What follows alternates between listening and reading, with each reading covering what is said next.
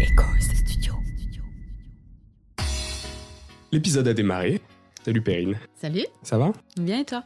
Bien, bien, bien. Tu t'es réveillé, tu t'es réveillé assez tôt parce que tu habites en Normandie. Tu, tu me rejoins à Paris avant de repartir rapidement avec un nouveau train pour le sud de la France pour des conférences. Donc merci de passer à la maison. Avec plaisir. Euh, Aujourd'hui, on va parler euh, d'agriculture et pas n'importe laquelle, d'agroécologie, Mhm. euh, de tous les enjeux que, que ça comporte aujourd'hui, de la difficulté qu'on a. Tu me disais juste tout à l'heure que le bio, ça marche plus. Euh, donc ça, c'est quand même quelque chose que j'avais pas du tout en tête. Alors le bio, ça marche plus commercialement, hein, entendons-nous. hein. Au niveau agricole, on sait toujours faire, mais ça ne se vend plus, disons ça comme ça, ou en tout cas, ça se vend moins. Ok, écoute, euh, ça va être un sujet super intéressant à aborder tout à l'heure. Je pense que euh, j'ai beaucoup de choses à apprendre. Euh, j'ai fait 81 épisodes sur The Big Shift et on n'a jamais parlé d'agriculture. On a parlé un peu de gaspillage alimentaire. Hmm. On a parlé euh, de. euh, Ah, vous avez quand même parlé un peu d'alimentation. on a parlé d'alimentation, mais vie, on a, mais en fait, on n'est jamais remonté à ce côté amont, tu vois, euh, de, de production et de euh, bah, euh, agriculture industrielle, vivrière, agriculture, agroécologie, permaculture. C'est des, c'est des termes qu'on n'a pas du tout abordés dans le podcast encore. Et pourtant, c'est un levier essentiel hein, pour un shift sociétal. ça passe par là, ça passe par les besoins primaires. Et l'un des besoins primaires, c'est se nourrir et boire. On, pourra peut-être évoquer la problématique de l'eau, qui est, qui est, qui est pas rien non plus. Mais euh, l'agriculture, bon, parce que, parce que moi je suis dedans et parce que je suis passionnée, ça reste quand même euh, la base de, de- toute la vie. Aujourd'hui, on prend un petit peu le fait de s'alimenter, ou en tout cas d'avoir de la nourriture à disposition, euh, comme acquis.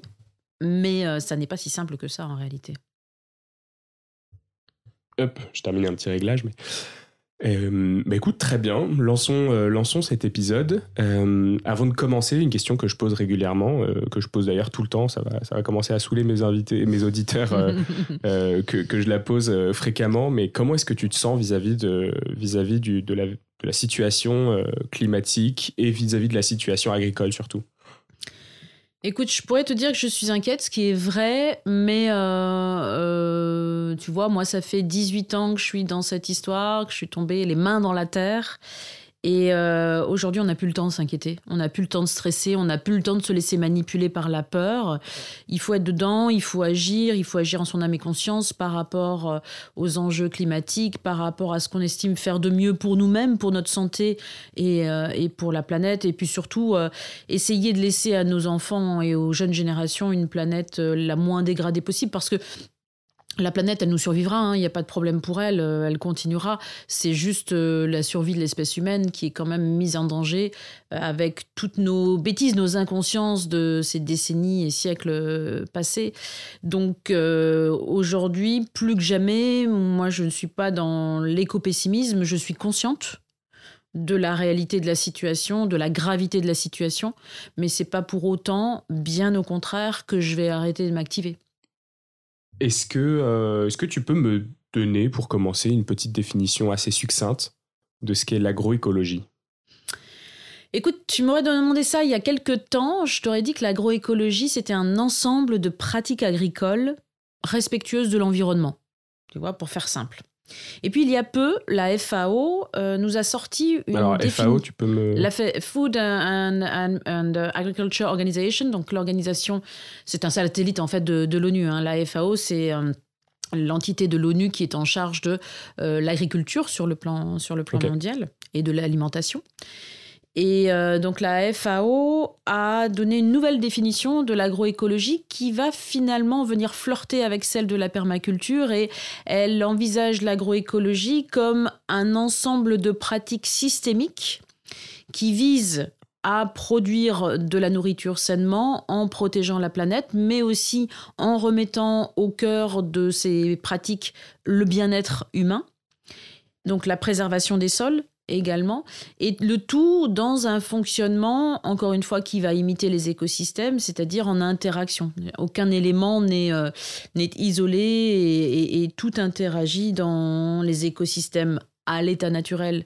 C'est un petit peu un pléonasme que de dire ça, mais quand j'entends euh, écosystème à l'état naturel, c'est-à-dire non modifié par l'homme, Donc, comme dans les écosystèmes naturels ou comme dans une société, aucun élément n'est isolé et tout doit interagir. Et on a un petit peu oublié ça. Et Pierre Rabhi euh, citait souvent euh, cette anecdote en, conférence. Il disait que l'homme euh, a, commencé à, vivre dans des boîtes. Donc on travaille dans une boîte, on roule dans une caisse, on va en boîte pour danser. Et, et, symboliquement, ce qui est intéressant dans cette, dans cette image, c'est que effectivement, on s'est enfermé dans des segments complètement coupés des autres interactions. Et on le mentionnait euh, tout à l'heure, mais euh, la, coupure qu'il y a aujourd'hui dans notre société entre les gens qui vivent en ville, ceux qui vivent à la campagne, et pire encore, entre ceux qui produisent la nourriture pour cette société, c'est-à-dire les agriculteurs, et ceux qui consomment cette alimentation, ce gap-là, il est phénoménal. Donc on a vraiment euh, installer une société qui, euh, qui fonctionne sur des segments, alors que dans un écosystème, tu es plutôt dans, dans, des boucles. Et tu boucles, tu vois, le, cette fameuse boucle, c'est-à-dire que tu vas jusqu'au bout. Quand tu pars d'un point 1, tu fais tout un cheminement et tu reviens à ce point A. Et tu boucles les cycles, finalement, pour ne jamais rien perdre. Et du coup, dans l'agroécologie, cette boucle, ce serait quoi le, euh, concrètement ce que ça représente? Bah, La boucle vertueuse, par exemple, en agriculture, si tu prends ça, euh, pour donner un exemple simple à l'échelle d'une ferme, mm. dans une ferme, tout ce que tu génères comme déchets, ça doit se transformer en ressources. Et un exemple très facile à comprendre, c'est le compost ou le fumier. Ce qui est les déchets des uns devient euh, un trésor finalement pour les autres. Et ça, mm. c'est un principe euh, de base de permaculture également. Et donc, boucler ces cycles, ça veut dire ne jamais partir dans du linéaire qui ne mène nulle part finalement. Tu boucles, tu reviens systématiquement au point de départ, mais ça n'est pas péjoratif que de revenir au point de départ. Au contraire, c'est d'être dans une cohérence écosystémique et systématique, quoi. Donc bon, tout ça c'est très intellectualisant, on va peut-être revenir à du plus concret après, mais en tout cas cette agroécologie, je pense qu'elle commence à acquérir ses lettres de noblesse y compris euh, auprès des institutions internationales, parce que tout le monde voit désormais que les pratiques qui sont bénéfiques à l'environnement, qui préservent la ressource en eau, qui préservent la santé des agriculteurs, eh bien, elles sont aussi bonnes pour la planète et pour mm. la globalité de la société. Donc, elles commencent à être promues euh, au niveau des instances internationales et on a de plus en plus d'agriculteurs sur petite ou sur grande surface, hein, dans le monde entier, euh, mais aussi en Europe. Je dis mais aussi en Europe parce que finalement, les petites agricultures du monde entier, la plupart du temps, sont des toutes petites agricultures à toute petite échelle, paysanne, voire mm. familiale. Et nous, euh, dans la vieille Europe et euh, en Amérique, on a eu l'habitude d'aller vers un agrandissement à l'infini quasi avec d'énormes exploitations parce que la motorisation a poussé l'agriculteur à faire de plus en plus grand, à aller de plus en plus vite. Les économies d'échelle étaient, euh, étaient au rendez-vous aussi. Et euh, pour produire, produire, produire, produire, ben, il faut être grand, il faut être fort, il faut avoir des grosses machines, des gros équipements. Et donc on s'est un peu fourvoyé là-dessus. On a surtout oublié que la base de l'agriculture, c'est le sol et on a maltraité nos sols. On leur a balancé des produits chimiques avec tout un tas de cides au bout, donc des pesticides, des fongicides, des herbicides, parce qu'on voulait privilégier la graine qu'on avait envie de voir pousser, que ce soit le maïs, le blé, et puis le sol. On l'a considéré euh, comme un substrat. Euh, voilà, c'était, rien d'autre qu'un, qu'un substrat. Et on a réalisé depuis peu, fort heureusement, qu'on s'était beaucoup trompé. Et depuis, quand on utilise les bonnes pratiques et quand on va vers l'agroécologie, eh bien on commence à couvrir les sols, on va vers le non-labour, on adapte les pratiques à la réalité de ce qu'on a constaté qui était bon pour le climat, pour les ressources, qu'elles soient en eau, en air, en, sol, et puis aussi pour l'alimentation, tout simplement parce qu'un un légume ou euh, une céréale qui a poussé dans un champ dont le sol est vivant, dont le sol a encore euh, une microflore, euh, comme notre système intestinal, hein, quelque part, eh bien, ces, aliments qui sont euh, produits sur ces sols-là, eh bien, c'est du vivant. Et donc, nous, êtres humains, on ingère du vivant grâce à des sols vivants. On reviendra aussi à toute cette partie exploitation industrielle qui s'est développée beaucoup dans les années 50. Bon, on a parlé un petit peu du constat. Mhm. Euh, pourquoi est-ce que l'agroécologie, aujourd'hui, on en parle plus? Quel est, euh, quel est le constat industriel de base, si on revient un peu sur, euh, sur ce point? Pourquoi est-ce qu'on essaye de revenir un peu en arrière aujourd'hui? Eh bien, on s'est aperçu. Est-ce que c'est un retour en arrière ou pas? C'est pas un retour en arrière. Enfin, on revient à des bonnes pratiques tout en les nourrissant des dernières avancées et connaissances scientifiques. C'est ça qui est intéressant, en fait. Pourquoi est-ce qu'on est revenu là-dessus? Eh bien, on s'est aperçu que les eaux étaient polluées, les nappes phréatiques étaient polluées, que l'air était pollué. On a des gens qui meurent à cause de la pollution de l'air, et pas uniquement dans les villes. Hein. Euh, l'agriculture aussi euh, génère euh, des, pollutions. on sait que les aliments qu'on ingère à force d'être littéralement pulvérisés de produits divers et variés deviennent cancérigènes.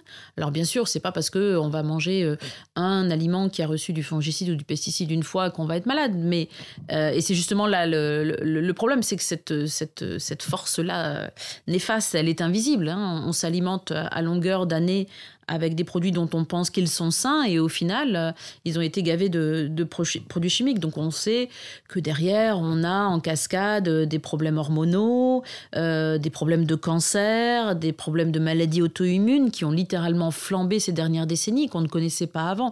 Et on sait aujourd'hui faire le lien entre ces fameux produits et, et, ces maladies. Donc il y a tout un tas de constats environnementaux liés à la santé euh, euh, et, au climat, qui ont fait qu'à un moment donné, les spécialistes se sont dit non, il y a vraiment un problème au niveau de nos pratiques agricoles. Il faut revenir à euh, ce qu'on connaissait, c'est-à-dire les bases de l'agronomie on ne laisse jamais un sol à nu. Dans la nature, le sol n'est jamais à nu. Il est toujours couvert. Il va se couvrir spontanément. Si tu laisses un terrain en jachère, euh, tu vas pas le retrouver nu euh, quelques semaines après. Il va s'être couvert d'herbes, d'orties, de mauvaises herbes, comme on dit, qui ne sont pas en réalité des mauvaises herbes, mais euh, qui sont des plantes sauvages, des plantes pionnières.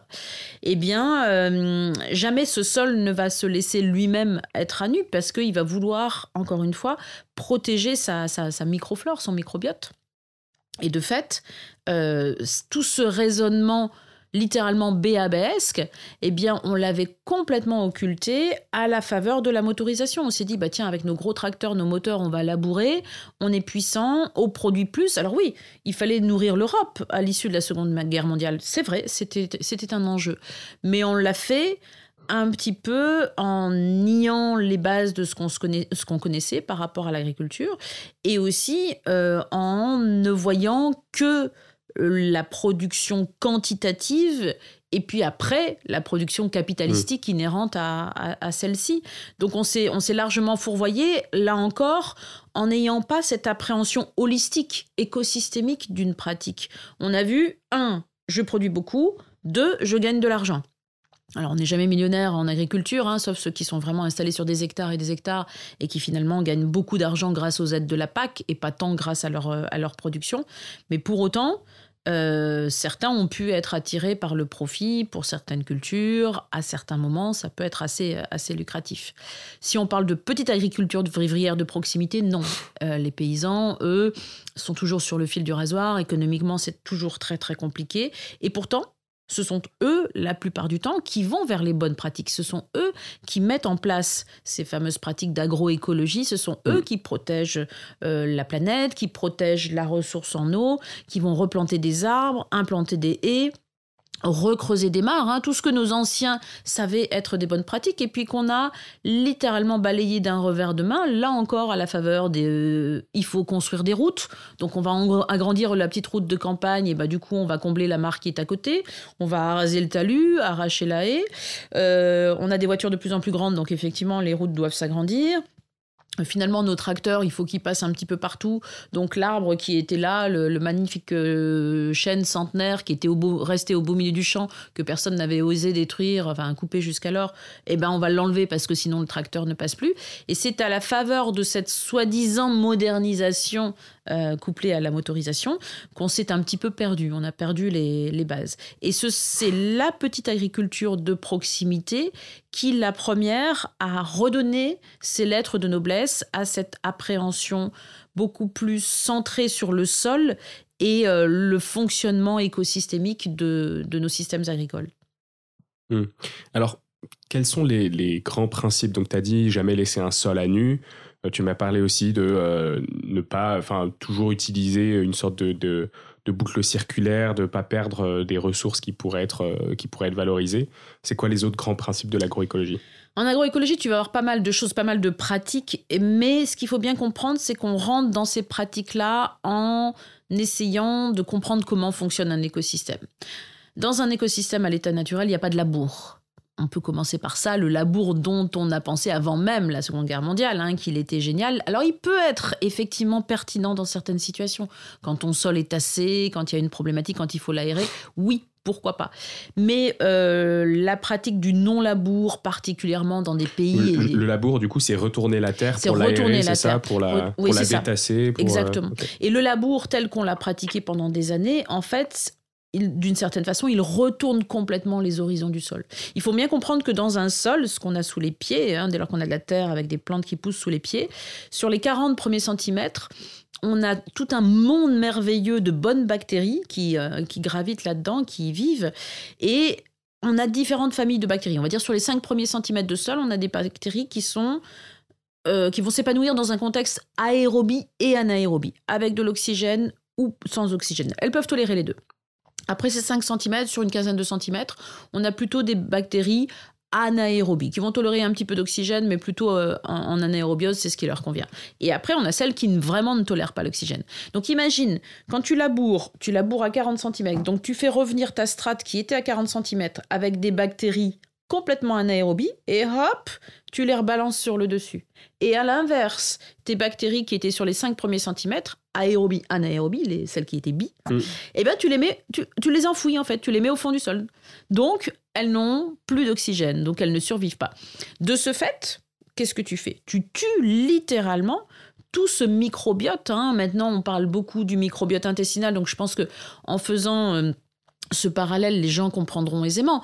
Euh, ton microbiote intestinal, si tu prends à longueur d'année des antibiotiques, alors oui, tu n'auras pas de mauvaises bactéries qui va venir euh, s'installer dans, ton, système gastrique et dans ton corps, générant des maladies, peut-être, parce que parfois certaines sont, sont résistantes aux antibiotiques, mais tu n'auras plus non plus de ces bonnes bactéries qui composent une grande partie de ta flore si tu t'alimentes bien, si tu as un, style de vie équilibré. Et eh bien dans le sol, c'est pareil.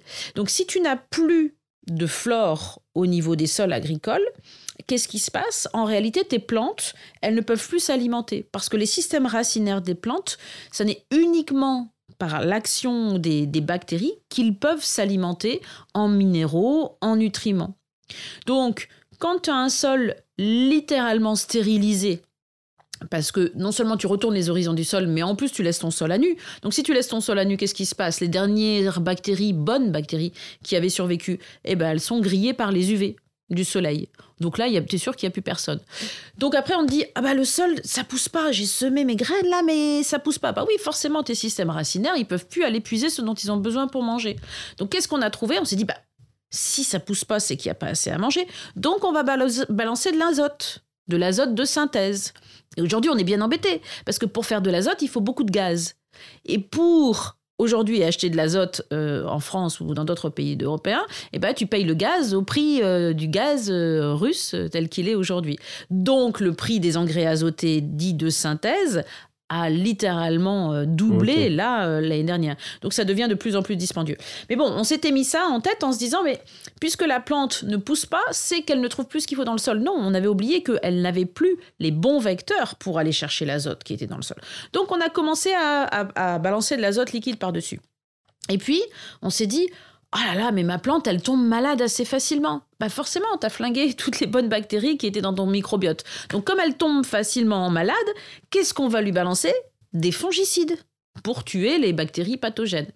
Et puis après, on s'est dit, ma plante, elle a du mal à pousser, et puis en plus, elle est envahie par les mauvaises herbes. Et les mauvaises herbes, c'est quoi? Ce sont des plantes pionnières, hyper résistantes, qui sont dans le sol, de, présentes depuis des années et des années, et qui, elles, arrivent quand même, en dépit de toute la façon dont on a malmené le sol, elles, arrivent à pousser parce que leur but, c'est justement de protéger, protéger ce sol, de pas le laisser à nu. Donc elles poussent et on se dit, mince, il y a les plantes pionnières là qui font de la compétition à ma petite graine de blé que je voulais voir pousser. Ben, c'est pas grave, je vais balancer des herbicides. Et tu vois, l'espèce de de, de, de, boucle complètement malveillante. En fait, Exactement. Mm. On est en réaction plutôt qu'en prévention. Et vraiment, le parallèle avec notre médecine moderne est, est, tout à fait là. Hein. Il faudrait faire de la médecine chinoise, voilà, en agriculture euh, européenne. C'est à peu près ça la, la, logique. Et tu vois, l'agroécologie, elle dit bon, ben voilà, on, enlève tous ces repères-là, on revient aux bases de ce qu'est un sol, aux bases de l'agronomie. Un sol, ça vit comment? Ça, ça sert à quoi? Et comment est-ce qu'on entretient cette vie du sol? Et à partir de là, bah, tu ne peux plus mettre en place des pratiques telles que le labour. Tu essayes de ne plus mettre d'engrais chimiques et de synthèse. Tu essayes de ne plus mettre de fongicides, de pesticides, etc., etc. Tu recrées des haies, parce qu'on sait que les haies vont attirer la biodiversité. Les systèmes racinaires des arbres que tu as mis dans ta haie ou des autres arbres que tu vas planter, eh bien, vont venir faire un travail de structuration du sol, vont attirer aussi d'autres bactéries. Et c'est toute une symbiose, en fait, qui se met en route au niveau des sols. Et puis, tu recrées une mare. Une mare, elle aussi, va attirer la biodiversité. Elle va générer des microclimats dans ton espace de culture, etc., etc.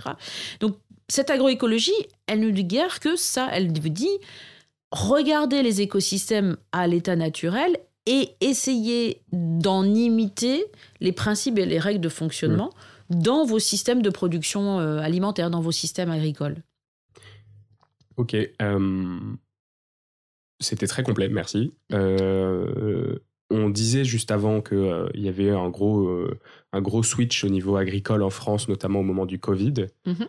Euh, tu disais aussi que euh, ceux qui vivent le moins bien la plupart du temps sont ceux qui font de l'agriculture vivrière, euh, mhm. par comparaison à ceux qui sont supportés, enfin, subventionnés par la PAC et qui vivent parce qu'ils ont des grosses surfaces. Et donc j'imagine que la PAC, ça doit être des, subventions à l'hectare ou autre comme ça. Mm. du coup, comment est-ce que des gens qui décident de passer à l'agriculture, à l'agroécologie, comment est-ce qu'ils font pour avoir des, des, des surfaces rentables? Tout simplement alors, tu as, deux types de configurations. Tu as les gens qui sont déjà installés en ce qu'on appelle conventionnel, donc l'agriculture classique euh, dont on parlait tout à l'heure, avec du labour, des produits, etc., qui réalisent à un moment donné qu'il y a un problème mm. avec leur sol. Alors, ceux-là ne font euh, ce constat que par deux biais. Soit ils réalisent que leurs sols sont vraiment abîmés, euh, que plus rien ne pousse, euh, que c'est catastrophique en termes de productivité, donc en termes de rentabilité, donc ils ont du mal à en vivre. Donc là, ils essayent de faire un switch inverse et de remettre de la vie dans leur sol pour avoir des productions qui poussent correctement et donc un revenu. Euh, donc là, c'est des gens qui ont déjà eu des gros rendements euh, avec une agriculture industrielle, avec des pesticides, des herbicides, des fongicides, etc et qui, au bout d'un moment, du coup, perdent en rendement terriblement d'année en année parce que les sols ne sont plus bons. Souvent. oui. Et là, là, ça prend combien de temps à transformer euh, une. Euh, Alors, un sol réagit assez vite. Euh, moi, j'ai vu des gens qui se convertissaient à l'agriculture dite de conservation, donc on ne laboure plus et on couvre les sols. Et déjà, en un an, ils disaient qu'ils voyaient leur sol réagir, c'est-à-dire que les vers de terre qu'ils ne voyaient plus jamais sont réapparus. Il faut quand même compter aller de trois ans au moins pour, euh, pour faire un switch euh, du, système. Parce que techniquement c'est un petit peu complexe hein. ça mm. paraît simple comme ça. Et euh, le grand public pourrait se dire mais pourquoi tous les agriculteurs changent pas de pratique demain? Ça semble si béabesque c'est une ben question suivante techniquement, techniquement c'est compliqué et économiquement on est toujours sur le fil du rasoir donc les risques sont énormes donc, euh, l'agroécologie, en fait, les gens qui vont y passer, c'est ceux qui vraiment ont un problème de productivité avec des sols laminés, ils se disent, il faut réagir. Ou alors ceux qui ont carrément, eux, des problèmes de santé et qui réalisent qu'ils se sont auto-empoisonnés finalement mm. avec leur pratique à euh, pulvériser des produits divers et variés euh, pendant des années. Euh, il y a eu quelques procès retentissants en France d'agriculteurs qui ont eu le courage de se dresser contre ça et de dire, de dire la vérité. Ils sont nombreux hein, à souffrir de, de, maladies professionnelles. On n'entend pas parler de tout le monde, mais il y a beaucoup de, de, cas comme cela. Donc tu as souvent un petit peu de motivation. On pourrait dire qu'il y a eu aussi à un moment donné la motivation de passer en bio pour euh, gagner un peu plus d'argent, puisque les produits bio euh, se, vendaient un petit peu plus cher, on va dire 20% plus cher que, la normale. Aujourd'hui, euh, du fait de la crise de, ce marché de la bio, c'est un petit peu moins vrai, mais il y a pu, y a pu y avoir ça. Donc ces personnes-là, elles ont effectivement eu des rendements, elles, rencontrent une problématique, ou alors elles prennent conscience hein, que l'environnement est en danger. Ça, ça peut être une dynamique tout à fait euh, personnelle aussi. parfois amenés par des enfants, parfois amenés par les épouses qui mm. sont sans doute euh, un petit peu plus sensibles. Et, euh, et la conversion s'opère, mais elle n'est pas simple, cette conversion. Elle n'est pas simple parce que c'est un changement drastique de technique, c'est souvent un changement d'équipement. Tu peux plus travailler avec le même tracteur. Le tracteur qui était euh, adapté avec l'outil derrière pour faire du labour, eh ben, c'est pas le même outil que tu vas utiliser par définition quand tu ne laboures plus et que tu fais ce qu'on appelle du semi sous couvert. C'est-à-dire que tu, sèmes un couvert végétal. Après, tu... Euh, tu comment s'appelle tu rabats ce couvert végétal et tu ressèmes dedans. C'est un petit peu un petit peu technique mais du coup c'est pas du tout les mêmes équipements. Donc ça veut dire que l'agriculteur qui est toujours qu'à un cas économiquement parlant parce que ils sont nombreux hein, les agriculteurs à avoir du mal à, boucler les fins de mois hein, eh bien il doit changer tous ses équipements. Alors bien sûr, il gagne énormément parce que quand tu parles, passes en agriculture de conservation, tu baisses drastiquement tes charges d'exploitation. En gros, tu mets beaucoup moins de pétrole dans ton tracteur puisque tu fais moins de passages de tracteur. Parce que quand tu laboures et que tu désherbes avec le tracteur, tu passes, tu passes, tu repasses et tu ratapasses. Hein. Et, quand tu dois pulvériser tes produits, c'est pareil. Donc là, tu passes moins souvent avec ton tracteur. Donc quelque part, tu, en termes d'énergie, ta facture d'énergie baisse, euh, en tout cas pour ce qui est du pétrole. Au final, c'est pas inintéressant. Mais techniquement, euh, c'est pas du tout les mêmes conduites de culture, c'est pas du tout la même façon d'envisager euh, tout son planning de travail. Hmm. Donc c'est compliqué. Et la nature, elle t'oblige à aller à son pas de temps. Tu vois, euh, créer une ferme ou changer un système agricole, c'est pas comme créer un logiciel. Un logiciel, tu le crées, bon, tu te rends compte qu'il y a des bugs, tu passes toute la nuit, tu répares, le lendemain, peut-être c'est opérationnel, ou en tout cas dans deux, trois jours. Quand tu travailles avec la nature, euh, tu mets en place quelque chose et tu te tu rends compte que tu t'es trompé euh, quand la récolte n'est pas bonne ou quand tu as un bug et tu te rattrapes le printemps suivant, dans un an. Donc le pas de temps est très très différent et du coup on est toujours euh, dans un espèce d'inconfort, dans un stress énorme, euh, un stress euh, financier et économique, hein, soyons très clairs. Donc il y a tout un tas d'éléments qui font que c'est pas si facile d'opérer le, mm. le, switch et les motivations des uns et des autres peuvent être variées. pour autant, on voit qu'il n'y a pas une conversion énorme en fait des exploitations à l'agroécologie en France. Il y a des mouvements euh, et là, là, on parle en plus que des transformations de l'industriel vers l'agroécologie, mais on n'a pas parlé des créations encore. C'est ça, on n'a pas mm. parlé des créations. Euh, on, voit des mouvements hein, pour les conversions qui vont être un peu plus fortes, un peu plus intenses dans les endroits où les sols sont laminés ou par nature déjà difficiles. Donc en gros, si tu... C'est un peu caricatural ce que je veux dire, mais si tu traces une, une ligne à partir de Lyon et que tu coupes la, la, France en deux, euh, donc tu fais Lyon-La Rochelle et puis de de l'autre côté, euh, je sais pas, peut-être jusqu'à Grenoble, eh ben, tout le sud de, de, cette ligne euh, sont des terres souvent difficiles, moins abondantes qu'ailleurs, peut-être moins riches, plus caillouteuses, où il y a aussi eu une tradition de petite agriculture familiale pendant des siècles. Et c'est dans ces endroits-là qu'on va être beaucoup plus prompt à la conversion. On va dire qu'ailleurs, si on veut être un peu cynique, les sols répondent encore, en hmm. dépit de tout ce qu'ils ont subi. Donc tant que ça répond, bah, pourquoi est-ce qu'on changerait de pratique? Ok. Euh, là, je pense que tu as bien répondu à la question. On disait pourquoi est-ce que le système euh, agricole a du mal à évoluer? A priori, c'est effectivement parce qu'il y a des risques à la hmm. transformation. Alors, quels sont ces risques? Euh, pour une exploitation, en fait, pour un exploitant qui, qui passe? Donc, il y a effectivement un gros changements de pratique, il y a des changements de matériel. Mhm. Est-ce qu'il y a un risque qu'en fait euh, les sols répondent pas du tout à cette nouvelle pratique et que euh, en 2-3 ans ils n'arrivent pas à retrouver un niveau de production suffisant? Alors, il n'y a pas de risque que les sols ne répondent pas parce que moi j'ai vu euh, des réponses de sols dont on pouvait dire qu'ils étaient morts et qui sont absolument stupéfiantes. Hein. La nature est quand même incroyable. Après, le, laps de temps qu'il va falloir pour que les sols se mmh. remettent en route, il est peut-être un peu plus important. De toute façon, la productivité, quand tu changes d'un système où tu étais sous perfusion et tu redonnes au sol toute latitude de s'exprimer, elle va chuter, cette productivité, drastiquement. Et c'est ça qui est compliqué les premières années. C'est que tu vas avoir une productivité beaucoup moins importante. De fait, économiquement, tu vas être beaucoup plus à la peine. Et c'est pour ça que la plupart des gens ont du mal à opérer cette, cette transition parce qu'ils ont peur de ne pas boucler leur fin de mois. Encore une fois, économiquement parlant, la plupart des agriculteurs croulent sous les emprunts. sous les charges. Donc si demain, euh, plutôt que de faire, euh, je sais pas moi, 120 quintaux de blé à l'hectare comme je faisais avant, parce que je change mon système, je ne fais plus que 80 quintaux hectare, c'est des chiffres à peu près réalistes, hein, ce, que, je vous donne là, en tout cas dans le Grand Ouest, eh bien, économiquement, c'est compliqué. Alors, même si tu compenses en ayant moins de charges d'exploitation, comme je le disais tout à l'heure, tu mets moins de pétrole dans ton tracteur, donc tu payes moins de ce côté-là. L'un dans l'autre, avec l'augmentation du, du, coût du pétrole, euh, de l'électricité, etc., tu deviens, tu restes quand même assez fragile au mmh. final. Et puis après, certains ont des élastiques un petit peu idéologiques technique parce que euh, ce type d'agriculture, dès lors qu'on va vers le vivant, qu'on va vers l'agroécologie, la compréhension des sols, bah, ça demande beaucoup plus de connaissances et de technicité que l'autre agriculture. Je dis pas que l'autre agriculture est simple, l'agriculture est de toute façon un métier complexe, hein. mais ça demande encore plus de connaissances que de pratiquer comme ça. Donc il faut les acquérir, il faut être bien dans ses bases euh, techniques pour pouvoir mettre en place de tels itinéraires techniques et donc gagner sa vie. Et ça, ça se fait pas en un claquement de doigts. Encore une fois, on est sur un pas de temps en agriculture qui n'a rien à voir avec le reste de la société.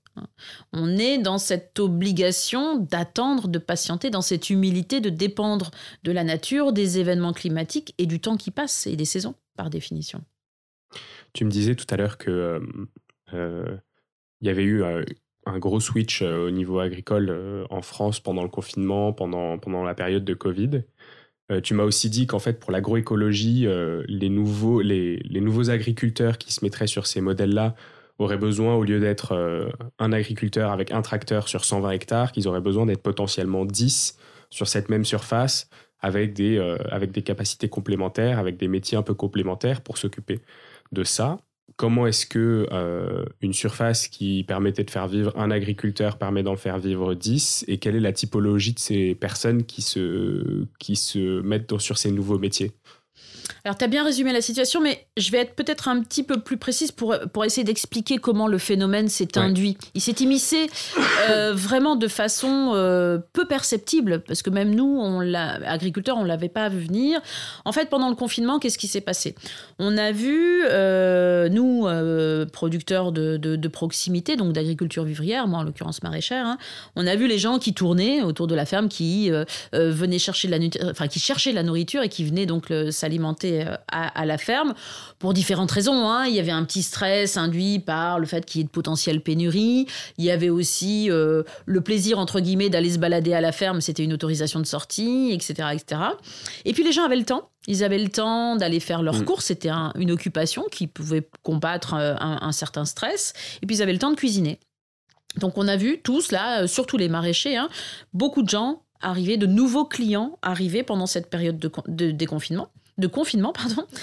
Et on s'est tous dit, chouette, ça y est, les gens ont enfin compris que l'agriculture de proximité était là pour les nourrir, que cette petite agriculture bio, qui plus est, était bonne pour eux, pour leur santé. Gustativement, ça n'a rien à voir avec d'autres produits. Et voilà, ils viennent chez nous. Donc la plupart des maraîchers se sont empressés de mettre en culture. Tu vois, on était au mois de mars. C'est à peu près l'époque où on met en culture pour la saison estivale, nous. Ils sont empressés de mettre en culture à fond pour, pour l'été qui suivait. Et qu'est-ce qui s'est passé au mois de mai, déconfinement?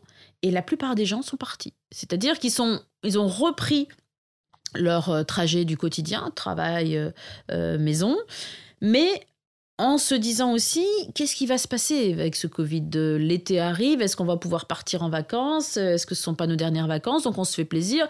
L'argent, on va le mettre en priorité sur le loisir, sur les vacances, plutôt que sur la nourriture. Et puis finalement, on va assurer le strict nécessaire au quotidien, faire le détour pour aller chercher mon panier de légumes à la ferme. Bon, bah, je vais peut-être plus le faire, j'ai peut-être plus le temps, puisque je suis revenu sur un, un trajet un petit peu classique, mais trop boulot dodo. Et donc, petit à petit, ces gens-là sont partis, mais le problème, c'est que sont partis aussi des clients que nous avions avant, pour des, sans doute les mêmes raisons, hein, euh, rien n'est très clair. Et donc, petit à petit, on a vu la situation un petit peu se, déliter, mais si tu veux, c'était pas énorme. Et puis, en fin d'année, arrive euh, avec les, conséquences en cascade du Covid, l'augmentation du coût des matières premières. Donc, dès qu'un agriculteur veut acheter tel truc, euh, faire tel travaux, etc., bah, le coût est plus élevé, donc ça devient plus difficile. Et puis derrière, on a la crise russo-ukrainienne avec euh, l'augmentation du coût de l'énergie, du prix de l'énergie, pardon. Et là-dessus, on a ce qu'on connaît tous depuis quelques années, mais dont quelques-uns ne sont conscients que depuis cet été 2022 qui a été catastrophique, c'est le dérèglement climatique, avec des événements météo soudains, violents, complètement inattendu aux périodes auxquelles ils arrivent et qui nous met, nous, petits agriculteurs de proximité, en grande difficulté, surtout pour des pratiques comme le maraîchage. Le blé, à la limite, il va souffrir, tu vois, d'événements climatiques euh, euh, complètement euh, incohérents au printemps ou les sécheresses énormes estivales, le manque d'eau, etc. Mais le blé, c'est une culture longue qui finalement va réussir à se frayer un chemin dans ce, panel de, de difficultés. Quand on parle du maraîchage, donc de ces cultures à cycle beaucoup plus court et beaucoup plus fragiles, si tu veux, quand il y a un orage de grêle au printemps qui, euh, qui étête toutes les têtes de tomates, de pieds de tomates, il bah, n'y a rien à faire. Des tomates, tu n'en auras pas. Et un maraîcher qui n'a pas de tomates pendant toute sa saison, bah, il est mal en point euh, économiquement parlant. Donc sur des petites euh, surfaces comme ça et ce type de production, on est beaucoup plus fragile, beaucoup plus exposé à ces réalités-là. Donc ce cumul de crises a fait que on ne l'a pas vu venir encore une fois, mais petit à petit, la clientèle qui cherchait du bio s'en est désintéressée. Alors certains disent aussi qu'il pouvait y avoir un peu un message confus entre le bio de supermarché qui vient d'autres pays européens, qui n'est pas un bio de proximité. Bref, en tout cas, le phénomène n'est pas clair et c'est un faisceau d'éléments qui ont fait qu'on est arrivé à ça, mais le marché de la bio s'est effondré. Donc les petits maraîchers locaux, qui plus est en bio, ont commencé à, ne plus vendre. Mmh. Et tu vois, après, c'est la course à, à, un parcours du, du, combattant, un parcours de survie, parce que quand tu dois faire face au renchérissement du coût des matières premières, renchérissement du coût de l'énergie, tu te prends euh, la grêle au printemps, la sécheresse en été, un gel hâtif au mois de septembre que personne n'avait connu avant, un manque d'eau, du coup une plus grande fatigue physique, euh, des jeunes qui sont installés depuis peu d'années, qui connaissent pas encore bien leur métier, les métiers de l'agriculture sont des métiers où il faut du temps et de la patience pour apprendre. Hein. On va dire qu'un maraîcher, par exemple, il faut quasiment 5 ans pour vraiment faire un maraîcher. Parce que tu as tous les ans qu'un seul essai pour. Euh, c'est ça. C'est ça. Et donc, euh, tout ce phénomène-là fait que pour les jeunes qui se sont installés il y a 2 ou 4 ans, mais tout devient mais littéralement insupportable. Non seulement ils ont du mal à en vivre, mais c'est extrêmement pénible au quotidien. Donc tout le plaisir du métier, qui reste un métier difficile, hein, le métier de maraîcher, le plaisir que tu as à être dehors, à travailler avec le vivant, c'est littéralement occulté par un ensemble de problématiques de charge mentale qu'ont toujours connu les paysans, mais euh, qui s'accroît aujourd'hui avec la difficulté de, cette vie euh, en société, les règles administratives ou comptables, etc. etc. Bref, euh, n'en jetez plus, il y, a, déjà suffisamment de, de, de sources de problèmes. Et de ce fait, moi je pense qu'aujourd'hui, euh, et encore une fois, le schisme, ça a été euh, le, confinement, hein, c'est difficile de s'installer seul en agriculture, petite agriculture de proximité, pour des gens qui n'étaient pas du milieu rural et encore plus euh, de, façon prégnante du milieu agricole mmh. avant. C'est déjà difficile pour ceux les quelques-uns qui reprennent les grandes exploitations familiales, tu vois, la plupart des agriculteurs disent à leurs enfants allez faire autre chose, hein, euh, faites pas de l'agriculture. Hein. Non seulement euh, tu travailles beaucoup pour gagner pas grand-chose, une bonne partie de ta rémunération, elle n'est pas inhérente à ton travail, elle est inhérente à des subventions, de la PAC entre autres. Aucun agriculteur n'est fier hein, d'avoir 70% euh, de son revenu qui dépend de la PAC, du bon vouloir d'administratif à Bruxelles. Personne n'est content de ça. Et pour autant, tout le système a été monté là-dessus. Donc, les agriculteurs disent à leurs enfants ne reprenez pas.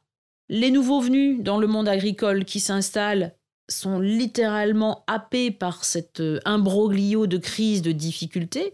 Donc on est dans une situation complexe où on arrive encore à produire. Si tu regardes les chiffres en 2022, il y a d'assez bons chiffres en termes de vente pour ce qui est de la production agricole française, parce qu'on a euh, bénéficié de l'affolement des cours du blé, hmm. parce que l'Ukraine ne livrant pas de blé, euh, le, marché mondial a happé tout ce qu'il trouvait comme production. Donc euh, les agriculteurs français, les céréaliers qui se sont, qui s'en sont finalement pas mal sortis hein, en dépit des conditions euh, météo dans leur production de blé, ont très bien vendu. Mais toute la profession alerte aujourd'hui quant au fait qu'on produit de moins en moins en réalité. Donc Mm. il y a une vraie problématique. Donc on a ceux qui savaient faire, qui sont installés en conventionnel, en grande surface, qui disent attention, le métier est en danger. Ça fait des années de toute façon qu'on le dit, on est sur le fil du rasoir économique. En plus, on produit de moins en moins et les difficultés climatiques sont là. L'augmentation du coût de l'énergie est déjà très impactante pour nous.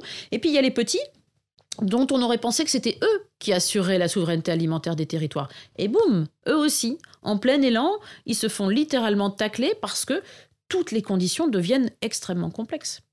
Alors, le portrait est bien noir, mais il y a des solutions. Bah, du coup, comment est-ce qu'on fait Première solution, comment est-ce qu'on fait pour euh, réattirer des gens? On a de moins en moins d'agriculteurs, que Mhm. ce soit sur le modèle industriel ou sur le modèle agroécologique. Clairement. Euh, comment est-ce qu'on fait pour réattirer des gens sur cette profession? Et est-ce qu'il faut du coup rediviser toutes les parcelles pour que je, pour qu'il y ait plus de gens qui puissent s'en occuper sur des modèles un peu plus durables? Alors, il faut que l'agriculture soit un métier attractif. Et comment on attire dans un métier? On attire par la qualité de vie, Mm. euh, la qualité d'ambiance au travail, l'intérêt du travail et puis la rémunération, bien évidemment. Donc si on n'a pas tous ces facteurs, aujourd'hui en agriculture, même en agriculture classique, on les a pas. hein. Mm. Je ne sais pas s'il faut rappeler, je ne sais pas si le grand public est au fait de ça, mais aujourd'hui, en France, on a un agriculteur qui se suicide tous les deux jours. Ouais. Je parle pas des petits paysans indiens euh, ruinés par euh, Monsanto ou autre. Je parle bien de la France. Donc il y a une grande solitude, une grande détresse dans ce métier, toutes pratiques confondues, qu'on parle d'agriculture conventionnelle, bio, etc., etc. Donc ça devient très difficile. Donc de fait, comment euh, assurer la souveraineté alimentaire des territoires? C'est une vraie question, avec, tu l'as dit, un renouvellement des générations qui ne se fait pas. Les parents qui sont agriculteurs, au vu de toutes ces conditions de vie et de travail, ils vont dire à leurs enfants, surtout, faites des études, euh, faites autre chose, gagnez bien votre vie, mais ne reprenez pas la ferme. Mm. Donc soit les fermes partent à l'agrandissement, donc tu as des, des- des méga fermes qui se créent, et là ça devient rentable, notamment grâce aux subsides de la PAC, mais pas que. Hein. Euh, c'est plus des agriculteurs hein, qui cultivent là-dessus, c'est des sociétés de prestations. Qui font les travaux. Et il y a un gap énorme qui se crée entre l'être humain et, la terre. Si tu veux, la terre, encore une fois, n'est plus qu'un substrat pour produire. Des aliments qui vont finir euh, dans une usine euh, à je ne sais combien de milliers de kilomètres en agroalimentaire, comme on dit, pour être transformés et arriver dans, dans nos assiettes complètement, complètement dénaturées. Donc il y a ça, il y a ce problème de renouvellement des générations. Il y a ces jeunes qui aimeraient bien venir euh, dans ces métiers de l'agriculture, qui l'idéalisent souvent un petit peu, qui fantasment le retour à la nature, le fait de vivre de tranquille le- dehors, ouais. euh, ça va être sympa, etc. Et qui n'ont pas du tout anticipé la charge mentale et euh, le temps qu'il faut pour apprendre ce métier, le temps qu'il faut pour essayer d'en vivre, et encore, je dis bien essayer d'en vivre. Il faut savoir que dans euh, des petites euh, agricultures comme les nôtres, euh, alors c'est en fonction de la production, hein, mais typiquement le maraîchage, on n'a pas droit aux subsides de la PAC, parce que le maraîchage, historiquement, n'avait pas été inclus dans, ces aides-là, de même que la viticulture. Mais bon, la viticulture s'en sort encore économiquement parce que tu arrives à donner une valeur ajoutée certaine aux produits. Mais les maraîchers, nous, on a droit euh, quasiment à rien, sauf si tu as un herbage qui traîne quelque part Mm. et que tu as, quelques Toi, tu viens d'où T'es t'es rural euh, d'origine non, coup moi j'ai grandi à Arras, donc ville de 60 000 habitants, mais, euh, mais toujours avec cette envie de, de- de nature. Et euh, j'ai découvert euh, ma passion pour ce métier en commençant à le pratiquer. J'étais pas du tout convaincue au départ. T'as mis combien de temps du coup à, à faire cet apprentissage-là, à euh, comprendre la charge mentale, comprendre la façon de travailler L'apprentissage est long, surtout que nous, quand on a créé la ferme du Bec et Loin, donc en 2003, on a vraiment appris euh, à partir de rien. Et on était dans une espèce de, de dynamique naïve et idéaliste de on veut être autosuffisant pour la famille, Mm. on veut faire des bons produits, mais on n'y connaissait rien. hein. À peine, euh, à peine avions-nous fait un, un- un petit jardin et encore. Donc il a fallu tout apprendre. Donc on est parti de très très loin. La chance, c'est qu'aujourd'hui, euh, les jeunes qui s'installent partent de moins loin quand même, parce qu'il y a quand même de la littérature. On avait écrit un bouquin qui s'appelle Vivre avec la terre, qui donne un petit peu toutes les clés de ce qu'on a trouvé, euh, mis au point, euh, appliqué pendant une quinzaine d'années. Mais pour autant, euh, ce que nous, on a vécu, notamment commercialement pendant des années, c'est terminé. C'est-à-dire que la facilité qu'on avait à vendre, qui n'était déjà pas si simple que ça, hein, mais euh, cette capacité qu'on avait à pouvoir écouler des produits bio, bah, elle n'est plus vraie aujourd'hui. Mm. Et de fait, euh, s'installer seul aujourd'hui en maraîchage petite surface, c'est compliqué. En fait. C'est compliqué psychologiquement, c'est compliqué techniquement, c'est compliqué économiquement, c'est compliqué familialement parce qu'il y a quand même une pression très forte de, de, ce métier. En gros, quand tu, tu, tu, tu fais ce métier, tu adoptes un mode de vie. Et si tu es seul et que le reste de la famille ne suit pas, ça mène souvent euh, au clash et aux mmh. catastrophes humaines euh, un, un, petit peu dures, tu vois. Donc, pour moi, la solution, aujourd'hui, parce que la situation énergétique, économique euh, euh, ne va pas s'améliorer malheureusement, c'est de ne pas s'installer seul, justement. Il faut que des gens de la ville qui sont appelés par ce métier s'installent parce qu'on a terriblement besoin d'agriculteurs. Là, en France, dans les dix années qui viennent, on va avoir quasiment 50% des agriculteurs qui vont prendre leur retraite. Donc tu imagines, en dix ans, mmh on va perdre la moitié de la population agricole. Alors il y a des installations, il y a des jeunes qui s'installent, mais beaucoup trop peu pour combler en fait ce, manque qu'on va avoir dans, les dix ans à venir. Donc on a des nouveaux candidats à l'installation agricole qui sont des gens euh, comme toi, comme moi, qui ont eu peut-être un certain niveau d'éducation, qui ont eu un job en ville et qui, euh, du jour au lendemain, parfois suite à un burn-out, à un manque de sens dans ce qu'ils font, ont envie de quitter la ville, ont envie de quitter l'entreprise, ou en tout cas le métier qu'ils euh, pratiquaient avant, et de revenir à la terre. Il y a un appel comme ça qui se fait. Alors je l'ai dit tout à l'heure, souvent un petit peu fantasmé. Donc euh, il faut, euh, il faut les remettre euh, au fait des réalités. Il faut que ces gens prennent le temps de se former. C'est très long de se former à l'agriculture. On ne fait pas neuf mois sur les bancs de l'école et puis on dit youpi, tralala, c'est bon, je vais mm. m'installer. C'est très complexe. Il faut vraiment comprendre tous les cycles, enchaîner toutes les saisons, comprendre comment ça s'articule, tout cela. Donc ça prend du temps. C'est du temps que, qu'en général, les, candidats à l'installation qui sont plutôt trentenaires euh, vont devoir prendre dans leur vie pas évident, avec euh, pas de rémunération pendant ce temps-là pour, euh, pour faire vivre la famille. Donc il faut le faire pour autant parce que de, de là dépend euh, le succès de, de l'installation. Et donc il est clair pour moi qu'aujourd'hui cette installation, elle ne peut plus se faire seule. C'est trop lourd, c'est trop risqué. Euh, financièrement, familialement, humainement. Parce que quand on échoue dans ce genre de projet qui t'appelle, mais qui t'appelle viscéralement, tu vois, c'est quelque chose qui te prend au cœur, aux tripes, euh, c'est dur. C'est pas comme créer ta boîte et puis t'échoues, bon, bah tant pis, dans 2-3 ans, tu t'en remettras psychologiquement, tu reviendras. Des, des appels comme cela, quand tu, quand tu échoues, c'est dur c'est véritablement dur de, se relever, de repartir. Donc pour éviter cela, moi je pense que la solution, c'est de s'installer à plusieurs, c'est de réinventer l'organisation agricole. Alors, est-ce qu'on invente vraiment quelque chose? Je ne suis pas sûre. Parce que pour moi, l'idéal, c'est une installation un peu coopérative, finalement. Tu vois? Aujourd'hui, la ferme moyenne dans le grand ouest de la France, c'est euh, à peu près 120 hectares, et 120 hectares, une personne seule sur son tracteur. Ben, plutôt que d'avoir ça, avec une personne seule son tracteur, qui pour vivre est obligé de faire euh, la polyculture élevage, comme on dit, mais souvent il y a de la céréale dans l'histoire avec du blé qui va être exporté euh, à l'international pour pouvoir vivre, hein, parce que c'est ça qui rapporte de l'argent aujourd'hui, eh bien on va installer une dizaine de producteurs, mais qui eux vont faire de l'agriculture vivrière, qui vont nourrir le territoire.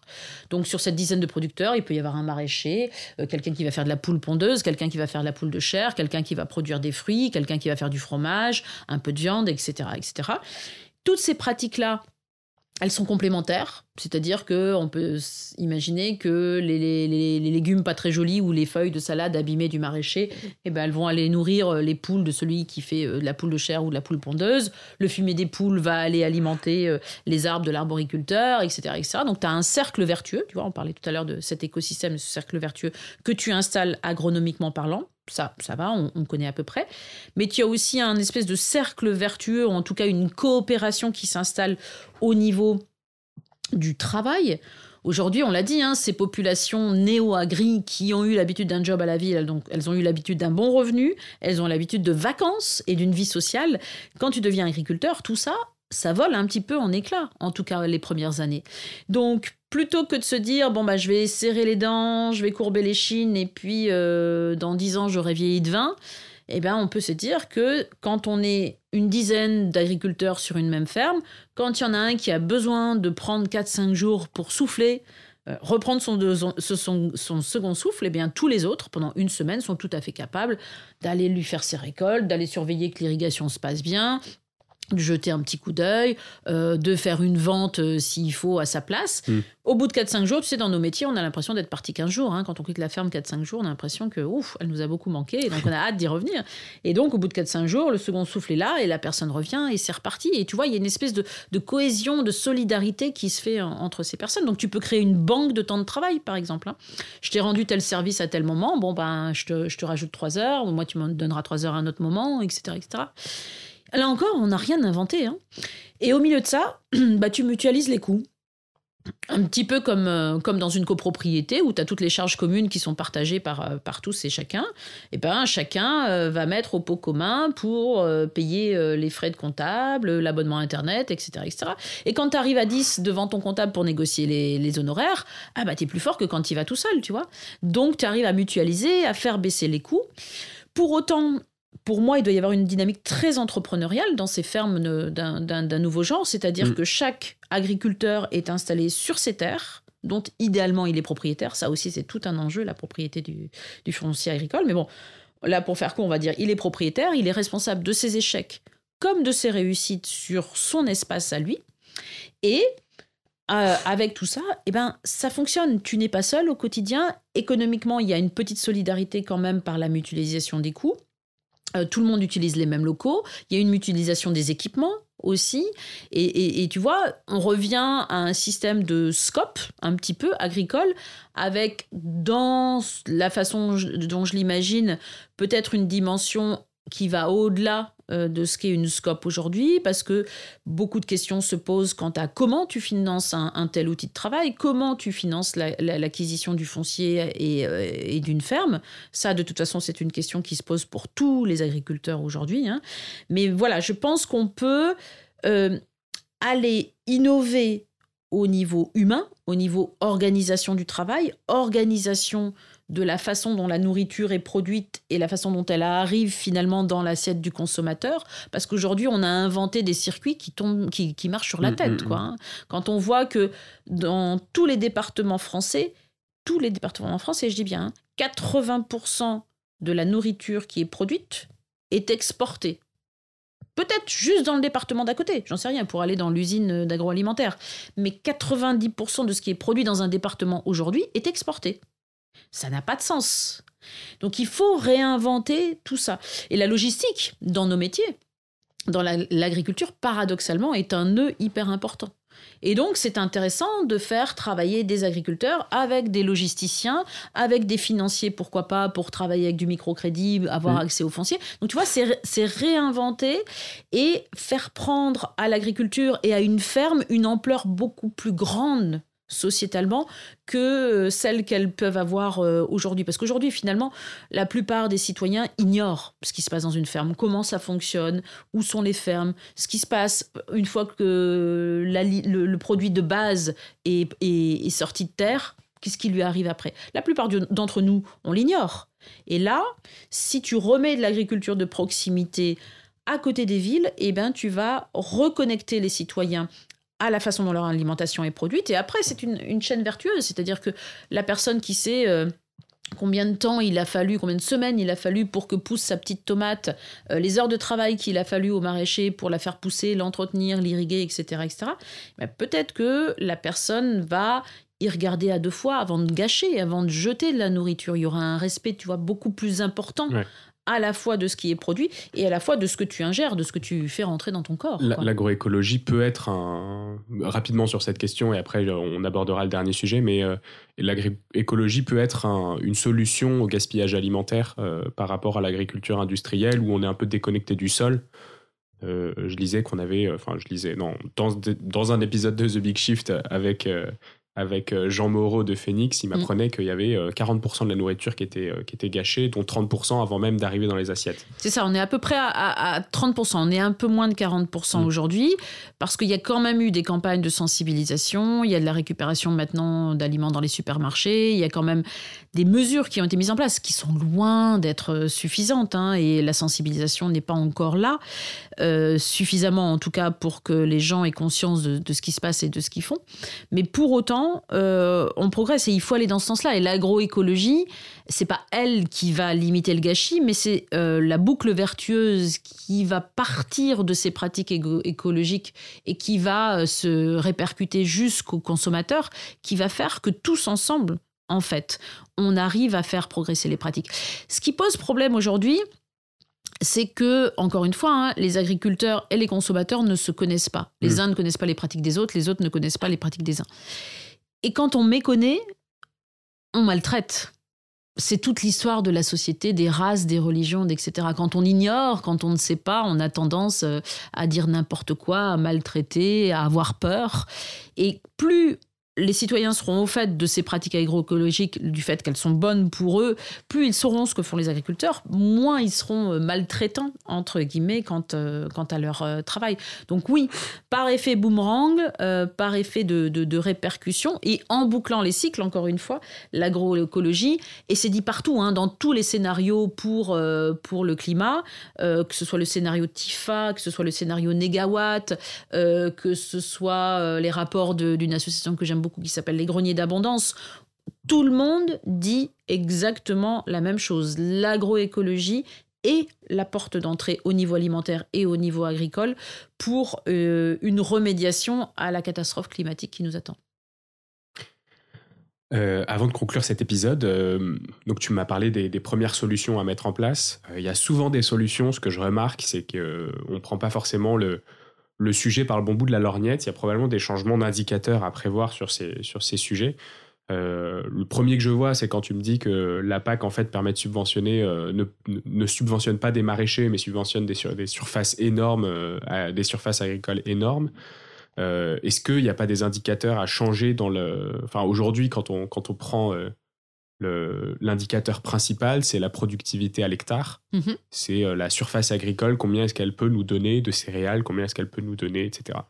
Euh, est-ce que du coup, on a d'autres indicateurs à mettre en place qui permettent aussi de valoriser un peu cette agroécologie par rapport à l'agriculture plus traditionnelle? Oui, il y en a et il y a beaucoup de personnes qui travaillent sur cette question. Avec la triple, ce qu'on appelle la, triple performance hein, économique, environnementale et, sociale, hein, humaine, entre, entre guillemets. Donc il y a beaucoup d'indicateurs. Le, problème, c'est que quand tout le monde trouve la même bonne idée, c'est que tout le monde y va de son indicateur et on a un petit manque de cohérence, ne serait-ce qu'à l'échelle euh, européenne. Donc il y a beaucoup de gens qui, qui, travaillent là-dessus pour euh, montrer qu'on a en France et de façon globale en Europe un réseau de grandes fermes qui sont là depuis une vingtaine d'années, voire plus, qui ont des productions très diverses, qui s'en sortent, qui sont en agroécologie, voire pour la plupart en bio depuis euh, fort longtemps, qui sont très diversifiés euh, à la fois en termes de production agricole, parfois production d'énergie solaire ou autre, ou agrotourisme, etc., etc., mais qui sont des modèles qui économiquement sont performants et qui marchent.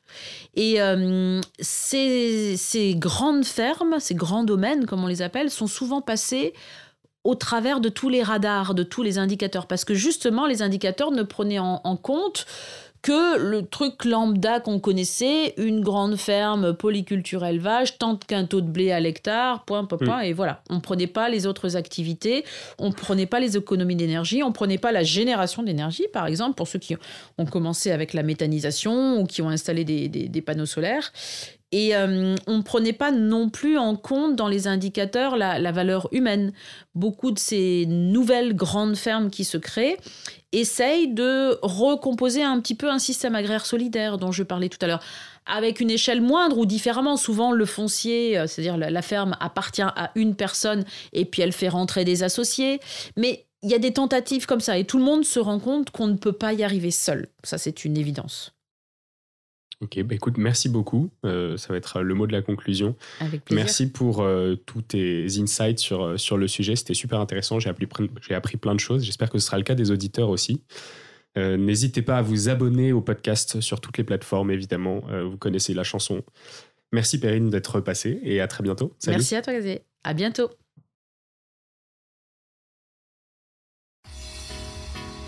C'est la fin de cet épisode de The Big Shift. J'espère qu'il vous a plu et que vous en avez retiré quelque chose pour votre vie quotidienne. C'est ça le plus important. C'est beaucoup plus simple de parler du sujet sensible de l'environnement quand ses amis ou sa famille sont vraiment informés.